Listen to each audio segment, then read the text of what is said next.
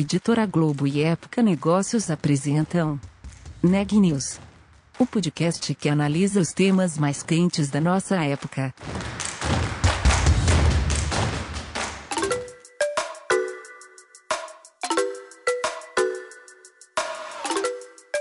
Olá, eu sou Daniela Frabasile, da Época Negócios, e você está ouvindo mais um episódio do Neg News, nossa série de podcasts sobre como navegar e liderar em tempos de incerteza.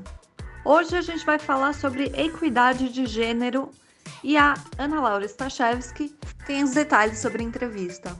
Ana, conta pra gente. Eu conversei com a Tatiane Panato, presidente da Algartec. A empresa foi eleita uma das melhores companhias para mulheres trabalharem, segundo o ranking da consultoria Great Place to Work, na conversa, a Tatiane contou como esse tema é trabalhado internamente e como empresas podem desenvolver programas mais eficazes para melhorar a representatividade e o desenvolvimento profissional das mulheres. Vamos ouvir a entrevista completa? Tatiane, eu gostaria de começar falando um pouco sobre como a Algartec trabalha a agenda de equidade de gênero internamente. Cada vez mais empresas estão atentas a esse tema e eu queria entender como, como e quando essa pauta ganhou mais força na empresa. Bom, a Algartec é uma empresa de 12 mil associados, como a gente diz aqui na empresa, são funcionários, na verdade, que já nasceu sendo uma empresa com composição de mulheres muito relevante pelo tipo de prestação de serviços que a gente faz. Então, a gente aqui é especializado em relacionamento com cliente e em prestação de serviços de TI para grandes empresas. Então, considerando né, a, a, nossa composição, as mulheres sempre fizeram parte relevante da nossa organização. Né? Há bastante tempo a gente tem uma estrutura com 50% é, de participação feminina. Então, desde a nossa formação, a nossa preocupação em, em efetivamente ter é, momentos específicos com as mulheres para entender melhor as demandas, em proporcionar alguns programas que pudessem apoiá-los, é, é, eu diria que até nasceu conosco. Agora, em 2018, a gente faz parte do Grupo Algar, né? O Grupo Algar é um grupo diverso, que tem vários outros é, segmentos também de atuação. E em 2018 o grupo decidiu então criar um programa que se chama Algar Sem Barreiras, que tinha, né, e tem até hoje o objetivo de é, evoluir em diversidade aqui dentro do grupo Algar, né, como, como um programa corporativo. Então, desde essa data, eu diria que a gente deu mais robustez, né, e institucionalizou melhor o programa e as metas para a gente conseguir evoluir equidade de gênero aqui dentro da organização. Então, de lá para cá, a gente constituiu um comitê de diversidade para suportar todo esse programa internamente, e além disso, a gente começou a estabelecer metas específicas anuais de evolução em equidade de gênero dentro da organização. Então, acho que é isso, né? Institucionalizado, com um programa mais robusto, metas estabelecidas e um acompanhamento com a periodicidade menor, eu diria que desde 2018 isso se fortaleceu bastante aqui conosco. Entendi. E a pandemia mudou a forma como vocês abordam esse tema, essa pauta internamente? Reforçou a necessidade de algumas políticas ou levou à criação de novas? Como que tem sido a experiência de vocês? Sim, é boa pergunta, né? Quando a gente é, criou esse programa e começou a se estabelecer metas, a gente teve uma preocupação, primeiro, de mensurar qual era a participação efetiva feminina dentro da organização. Então, a gente viu, né, como eu comentei com você, que a gente há muito tempo já é uma empresa com uma boa representatividade é, de mulheres, né? No total da empresa são 60% de mulheres, e em cargos de liderança a gente já tem maioria feminina. Então, 54% dos nossos das nossas pessoas em cargos de liderança são mulheres. Então, o que, que a gente percebeu lá naquela ocasião? Né? O que, que a gente precisava evoluir? A gente precisava entender quais eram os principais problemas para a evolução feminina dentro da organização. Naquela ocasião, a gente descobriu que uma das principais dificuldades que a gente tinha em termos de evolução de carreira das mulheres era o fato de que, após o retorno da licença maternidade, muitas mulheres não conseguiam conciliar muito bem o trabalho com o cuidar da, da criança. E aí a gente reforçou algumas metas né, aqui dentro da empresa e criou outras adicionais para ajudar as mulheres. O que, que a gente fez? Né? A gente criou um, um programa é, com flexibilidade de horário, obviamente, para aquelas atividades e cargos em que isso é possível, para que as mulheres possam reduzir sua carga horária durante esse período. Isso com o objetivo de reduzir o turnover aí é, voluntário após o retorno da licença maternidade. Então, isso foi algo que a gente fez lá pandemia, né? Essa, essa, é uma das atividades, a gente também tem, tinha lactário e tem lactário na época em que as pessoas é, vinham para a organização, então as mulheres efetivamente podiam amamentar seus filhos aqui dentro da organização, não podia, não precisavam necessariamente ficar distante dos filhos e abrir mão desse, desse nesse processo de amamentação que é tão importante aí nos primeiros seis meses. Mas com a pandemia, né, o que, que aconteceu? Primeiro que a gente percebeu que é, é, a gente precisava na prática evoluir aqui para manter a maior parte dos nossos associados trabalhando de casa para reduzir o processo processo de contaminação e dar mais segurança a todos. Então, a gente começou o processo de transferência das nossas atividades para atividades é, em home office com as mulheres. A gente deu preferência às mães, principalmente às mães dentro da organização. Então, elas entraram como grupo prioritário para a gente fazer essa movimentação, porque a gente entendia né, que era mais difícil para elas fazer toda essa conciliação e a gente precisava protegê-las, principalmente aquelas com crianças é, recém-nascidas. Essa foi uma ação pós-pandemia. E uma outra ação que foi é, criada em função também da pandemia é o fato de que a gente abriu, estendeu a nossa ouvidoria para casos de violência doméstica, porque a gente percebeu com o avanço da pandemia que o aumento de, de casos de violência doméstica no país aumentou, né? Cresceu significativamente. E aí, com isso, a gente resolveu abrir a nossa ouvidoria, que já é um, né, uma, uma instituição criada aqui dentro da organização há muito tempo, para apoiar as nossas associadas em situações como essas. Né? Não só com apoio, obviamente, psicológico, e aí com, com provimento de assistente social para ajudar, mas também com parcerias com instituições que pudessem ajudar, inclusive nas questões jurídicas, né, é, de crime, relacionada a esse ponto. Então, eu diria que as duas principais ações, né, com a evolução da pandemia que nós fizemos aqui, né, que foram adicionais às que até então a gente já tinha estabelecido, foram essas duas. Entendi. E, e, a equidade de gênero é uma agenda que precisa ser abraçada por todas as empresas, né, de setores, portes diferentes. Mas acho que é ainda mais relevante no setor de tecnologia, onde a gente sabe que a participação de mulheres ainda é baixa. Quais, quais você acha que são as principais barreiras hoje? O que, que faz com que as empresas estejam tão distantes de ter 50% ou, enfim, uma porcentagem significativa de mulheres no seu quadro e principalmente na liderança? É, então, sob o ponto de vista técnico, Ana, eu diria assim que é, é, tudo começa até desde a infância. As mulheres elas são in, induzidas, né? E isso principalmente é, é, no passado. Hoje eu diria que já, a gente já tem uma evolução, mas é uma evolução que ainda é, precisa é, é, né, melhorar consideravelmente, mas as, as, as mulheres, desde a sua infância, já são mais orientadas a tarefas mais domésticas, as crianças, né, os brinquedos que são dados, os estímulos, que eu diria que são os estímulos dados, eles são muito mais relacionados a tarefas consideradas no passado como tarefas mais femininas ou aprendizados mais é, femininos. E, e, e, e, no fim das contas, o incentivo precisa começar de casa. Eu te falo isso porque eu tenho uma filha aqui na minha casa e hoje eu acho que ela tem uma, uma, orientação muito mais para disciplinas exatas do que humanas. E, e, eu tento reforçar esse tipo de coisa, porque no fim das contas, a evolução das mulheres em tecnologia, em matemática, em física, elas têm a ver com, com um, um, uma é, como é que fala, uma, não é uma aproximação, mas uma, uma orientação, um gostar desse tipo de atividade, desse tipo de disciplina, desde o início de suas vidas. E, e nisso os pais têm um papel muito importante para não serem tendenciosos em definir o que faz mais sentido para ela, né?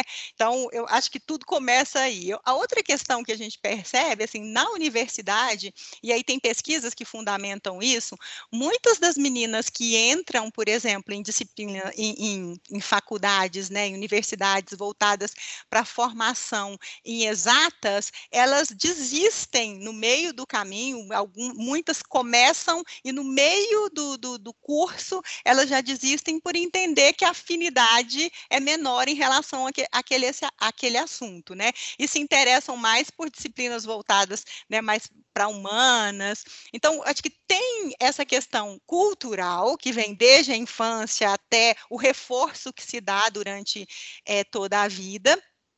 É, e, e, e, tem a ver também com a gente entender é, como que as mulheres, na prática, é, se interessam ou aprendem melhor determinada disciplina, determinado conhecimento. E aí eu acho que, como empresa, já tentando relacionar esse ponto que você está trazendo, a gente, como organização, tem a responsabilidade de entender quais são as dificuldades de evolução das mulheres em disciplinas mais técnicas, em formação em TI, por exemplo, dentro da organização. Aqui na Algartec, que a gente percebeu, por exemplo, que quando a gente, a gente tem um programa que se chama De Asas à Sua Carreira, e aí a gente abriu aí uma série de formações voltadas para os novos cargos, né, mais atrativos no que diz respeito à transformação digital. E a gente percebeu pouco interesse das mulheres, apesar de a gente ter 60% de mulheres, a gente tem uma participação de menos de 10% das mulheres nesse tipo de formação. Então, o que, que a gente tem tentado fazer? A gente tem tentado gerar estímulos e abordar essas mulheres para entender os motivos pelos quais elas não estão participando e estimulá-las a participar e entender durante esse período de formação quais são as principais dificuldades para a gente criar alguma coisa específica para. O que eu estou dizendo é, as mulheres são diferentes dos homens, elas entendem de forma diferente. Então, te dando exemplo, eu vejo também claramente a forma como eu ensino uma tarefa escolar para minha filha é diferente diferente da forma como é o meu marido ensina. E eu percebo que ser mais leve com ela para ensinar algum assunto que é mais difícil, que ela tem mais dificuldade, entendendo o lado dela, ajuda, porque eu sou mulher, eu né, é, é, é, eu, eu, eu, tenho essa facilidade, digamos assim, porque eu já vivi isso. Então, o que eu acho que a gente tem que fazer como organização é entender as dificuldades que as mulheres têm e proporcionar alguma coisa muito direcionada para que elas evoluam nesse sentido. É isso que a gente tem tentado fazer aqui na Algartec. E sob o ponto de vista de liderança, eu acho que o principal ponto, e aí já usando até um pouco do meu exemplo, as mulheres elas têm é, uma tendência de quererem ser heroínas, porque elas querem ser boa mãe, boas companheiras, boas profissionais, boas filhas, e é quase que impossível você ser perfeita e ser boa em tudo. Acho que uma das coisas que as mulheres precisam ter é deixarem de ser heroínas, sob o ponto de vista de querer atender a tudo, e entender que na prática a gente não vai conseguir equilibrar todos os pratos e que a primeira pessoa que a gente precisa equilibrar somos nós mesmos, para fazermos escolhas, né, e definirmos que nós não somos heroínas e que a gente já faz muito, a gente tem uma capacidade já de olhar e fazer várias tarefas que é incomum, e isso, né, por ser incomum, é único também, a gente deveria sentir feliz feliz com isso e não se sentir pressionada, tá? Então, em termos de liderança, acho que esse é um ponto é, importante que precisa ser tratado. Existem outras coisas também, né? Acho que as mulheres elas precisam ser menos é, precisam ter uma autoestima mais elevada e terem mais confiança quando participam de evoluções ou de processos de é, seleção para a evolução de suas carreiras. Tem pesquisas também que mostram que quando você coloca uma mulher e um homem para competir por uma função, por exemplo, que ela até então não executa e que pode ser uma promoção, o homem, apesar de nunca ter exercitado aquilo, ele vai para uma, uma entrevista bem mais confiante do que uma mulher que às vezes pode estar mais preparada, porque ela, para se colocar é, como confiante numa posição, ela precisa primeiro ter certeza de que ela executou e de que está tudo certo, né? Então, falta um pouco de autoestima nesse sentido, que eu acho que a gente, né, nós como mulheres precisamos é, evoluir, nos espelhar um pouquinho melhor aí nos homens. Sim, e legal você trazer um pouco da sua perspectiva, era justamente um ponto que eu ia perguntar, assim, você é uma mulher que chegou à liderança em uma empresa do setor de tecnologia, então eu queria entender o que, que fez diferença na sua trajetória, seja em desenvolvimento pessoal, sejam políticas ou um apoio, né, de lideranças que, que estimularam que você se desenvolvesse ali, e como que isso é colocado em prática hoje na Algartec? Tá bem. Então, eu acho que a primeira coisa, né, é assim, é, é muito importante para o desenvolvimento, eu acho que de qualquer pessoa, não só das mulheres, mas né, vou, vou, usar o meu exemplo aqui como mulher, que a gente esteja num local em que você se sinta bem, que você se sinta respeitada, reconhecida, que você é útil e que as suas qualidades e a sua experiência, ela tem valor é, e os seus valores são muito parecidos com os valores da organização. Então, eu tive a felicidade né, de trabalhar em um grupo, e estou no Grupo Algar há 20 anos, em que eu, eu consegui conectar os meus valores com os valores do grupo e consegui entender que aqui, se eu conseguisse desempenhar o meu melhor, né, eu iria ser reconhecida ao longo do tempo e oportunidades apareceriam. Então, acho que o primeiro ponto é muito importante que a mulher esteja num local em que ela se sinta reconhecida. Eu te digo isso porque eu já vi muitos casos de mulheres excelentes em locais que não necessariamente se sentiam reconhecidas, mas ficaram lá. E isso é uma perda de tempo para a pessoa e para a organização. Então, numa situação como essa, acho que você tem que sair. Então, o primeiro ponto é esse, né? É, com certeza, identificar um local em que você tenha convergência de valores e que você vê veja possibilidades de crescimento para você. Uma outra questão é que eu acho que a gente tem que ter é, ambições é, de entrega, e a entrega mesmo não é de carreira, eu nunca tive ambição de carreira, eu nunca defini um plano, eu, eu super admiro quem já fez isso, tá, Ana, que fala, vou começar assim, depois vou fazer isso, aquilo, e vou chegar nessa posição. Eu nunca fiz isso. Eu sempre tive o reconhecimento informal com base na minha entrega, para depois ter o formal. E eu sempre achei que esse, que esse é o caminho, né? Ao longo do tempo você vai desempenhando, vai entregando, as pessoas ao redor já te reconhecem, de repente a organização te reconhece. Então eu sempre achei que isso fazia sentido.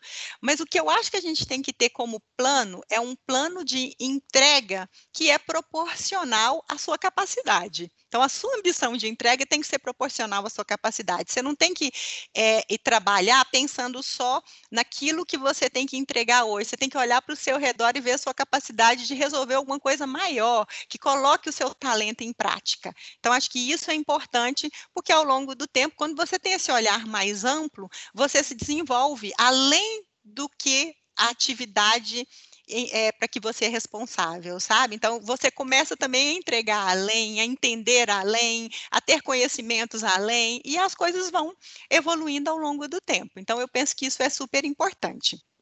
E por fim, eu acho que equilíbrio. É, não existe evolução de carreira sem equilíbrio na minha avaliação. É, e, e, por algumas vezes, né, acho que falar sobre mulheres é falar sobre vulnerabilidades também. Eu percebi que me faltou o equilíbrio e que eu tive que retomar esse equilíbrio para conseguir fazer evoluções na minha vida pessoal e profissional. Então, o que, que eu estou querendo dizer? Se você foca muito na sua carreira e esquece a sua vida pessoal, algum, em algum momento você vai chegar à conclusão de que a sua vida não é feliz o suficiente.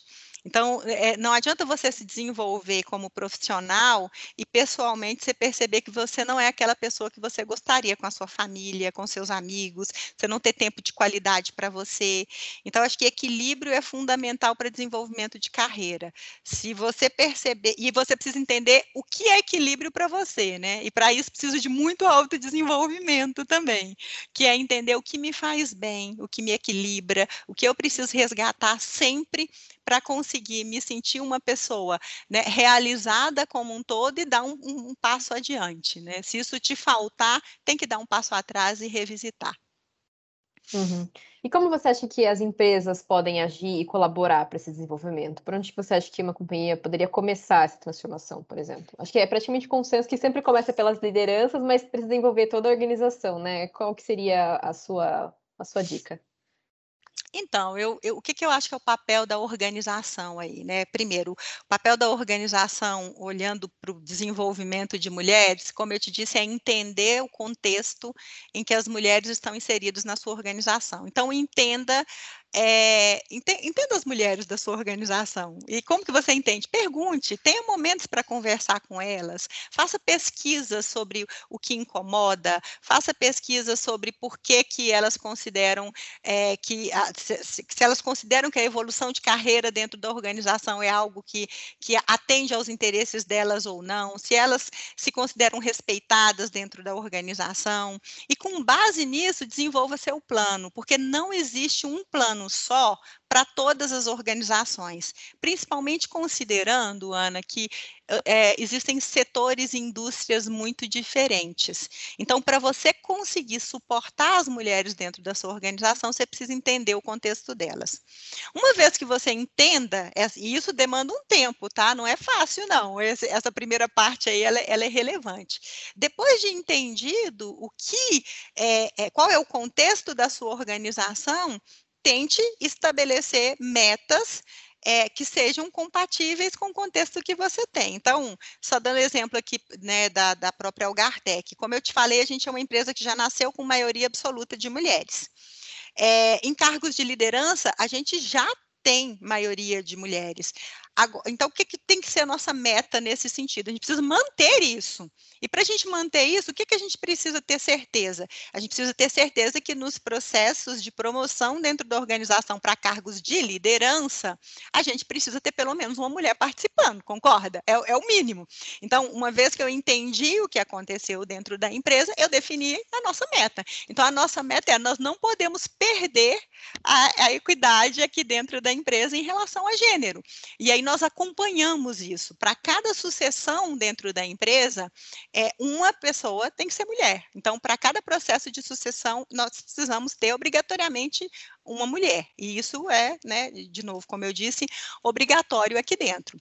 Então, essa é uma questão importante é que precisa ser feita. Defina suas metas e depois acompanhe. Ah, outra coisa importante. Apesar de a gente ter maioria também em cargos de liderança, quando a gente olha, combina é, gênero com raça, o que, que a gente percebe? A gente não está tão bem assim. Então, a gente só tem 3% de pessoas negras em cargos de liderança. E aí, combinando né, a, a, equidade de gênero com raça, o que, que, é o, o que, que a gente está trabalhando? A gente quer triplicar né, de 5% para 15% dentro desse ano o percentual de liderança negra. E aí, principalmente mulheres, se a gente conseguir também. Como é que a gente combina as duas coisas? Vamos aumentar os líderes negros e vamos pensar como é que a gente combina a liderança feminina com liderança negra também que é um outro fator. Então, a gente está trabalhando nisso. Então, depois de definida a meta, acompanhe. Tenha isso como algo tão importante quanto acompanhar seus resultados dentro da organização. Tenha momentos com as pessoas, eleja pessoas responsáveis por isso, e aqui a gente tem. É, um executivo responsável, num, num, num, momento passado, a gente é, tinha vários associados responsáveis. A gente resolveu, para dar importância devida, elevar para em cada guilda nossa aqui de diversidade, a gente ter um executivo que é o sponsor. Então, a gente tem um executivo e depois tem todas as pessoas que fazem parte também desse processo. Então, as metas estão definidas, a gente acompanha com periodicidade e verifica se a gente está evoluindo, se não está evoluindo, e por que, que não está, e o que que, que a gente precisa fazer? E depois, o que, que a gente faz? A gente celebra também, tem que celebrar as conquistas que a gente tem. Então, acho que se a gente faz isso, a gente consegue evoluir dentro da organização com tudo aquilo que a gente é, tem interesse né, em, em, evolução. E aí, olhando do ponto de vista de mulheres, com isso a gente reforça, né, ou a gente cria um ambiente propício para que elas se desenvolvam aqui internamente com base no que elas estão trazendo de feedback para a gente. Então, se se pessoalmente a pessoa precisa se autodesenvolver, como eu falei, estudar, ser resiliente, né, estar num local que é adequado e que ela se sente respeitada, né, do lado da empresa, a empresa tem que proporcionar formação para ela. É o que a gente faz com o nosso programa aqui de Asas. Tem que estabelecer metas e criar um ambiente para que ela cresça. A gente fez e tem que acompanhar e depois conversar com as pessoas, celebrar as conquistas. Então, acho que é isso, né? É uma composição aí. Uma parte é responsabilidade da pessoa pessoa física, e outra da organização de preparar e acompanhar todo esse ambiente para que isso aconteça.